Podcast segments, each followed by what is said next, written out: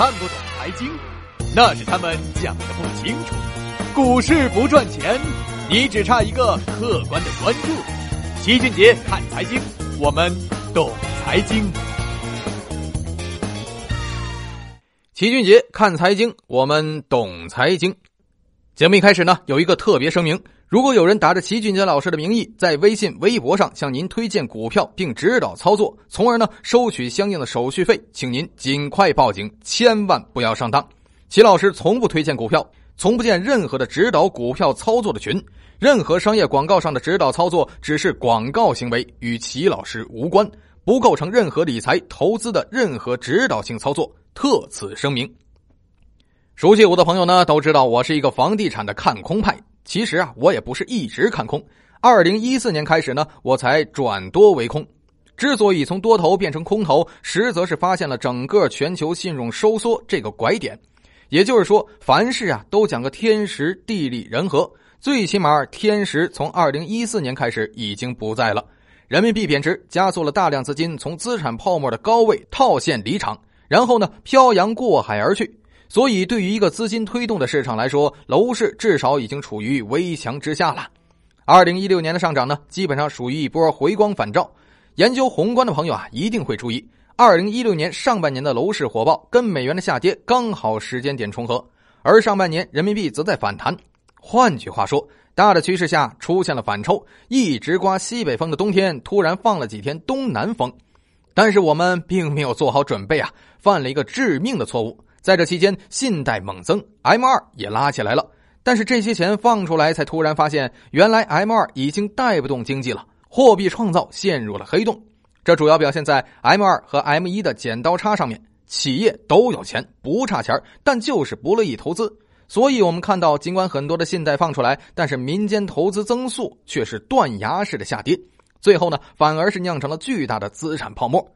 而到了下半年，美元的风向突变，又开始急速拉升，特别是十月份涨幅巨大。而我们呢，也刚好在十月份开始了最严的地产调控。这其实啊，就是在为上半年所做出的错误判断来补救，并做出了明确的指示，重点抑制资产泡沫，防范金融风险。可以说，如今相当于天时地利已经全部变化。现在唯一没有变的就是人和了，很多朋友还是要买房，而且天天在问什么时候能买，什么时候房价能降。首先呢，我的回答很明确：未来房地产最大的风险就是流动性风险，也就是说，以后你想把房子卖出来，基本已经不可能了。所以，房地产会逐渐的回归消费属性。那么结论就是，如果你想买房自己住，又或者从来不想卖了，并且呢有信心应对每个月的月供，不至于让家庭背上沉重的债务负担，特别是不买房家庭就不和睦的那种，可以买房。特别是一些三四线城市的房价没有过万的，基本上房价就不算高了，跌不跌倒不是太大问题，主要是问题是刚才说了就是没法卖了。所以如果你用买手机的心态买房，我并不反对。但是如果想投资赚差价，那就省省吧。在严格的调控下，拆除了大比例的资金杠杆，房价再往上涨，基本已经不太可能了。其次呢，房价什么时候能跌，这个啊不好说。总之呢，现在不会跌，因为现在房价跌下去百害无一利。我们应对外汇市场已经是焦头烂额了，再加上房地产坏账的冲击，国内金融体系将会相当危险呀。所以平稳过渡是我们的主要思想。就好比呢，我们现在用了一个定身法，先通过拆除杠杆的方式，把房地产定在原地，不涨不跌，不要交易，最好等待国际市场稳定以后再做处理。而刚才说的天时地利人和两大因素已经变化，至于人和能不能维持，主要的方式就是靠土地，减少土地供给，时不时的出来个帝王，为的呀就是保持市场的人气儿。当然，这也是地方政府非常乐于干的事儿。第三。房价平稳最有利于房地产税的推出。关于房地产税的重大税制改革，关乎中国经济未来几十年的发展，所以这个不容有失。而高房价的舆论情绪刚好可以利用。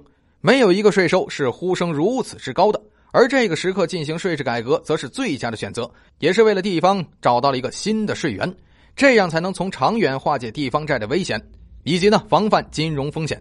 最快呀，明年立法，后年讨论，大后年推出。所以这三年呢，房价不能跌，至少要保持舆论对于房地产税的饥渴。第四呢，客观上房价也不会降，股灾不是买出来的，更不是喷出来的，而是卖出来的。现在从需求端进行房地产调控，不让买卖，限制交易，买的人少了，卖的人也不多，所以从根本上不会发生降价行为，只会将成交量降到冰点，并保持对于准购房人的饥渴感。而只要这种饥渴感存在，房东便不会轻易降价，所以很难爆发大规模的房价下跌的情况。即使个别炒房客爆仓甩盘，也不会影响大局的。某些郊区或者核心城区外附跟风盘则比较危险了。核心城市、人口密集区、产业密集区的房价短期内不会松动。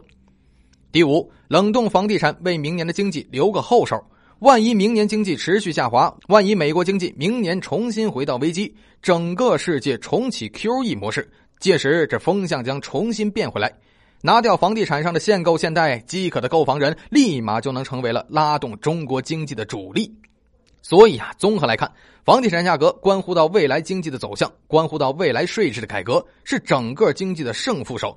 所以，最好的解决方案就是现在这样，用定身法制住它，而不是手起刀落见血光。所以，有房地产大佬说了，土地供给不到位，只在需求端调控房价是没有什么用的。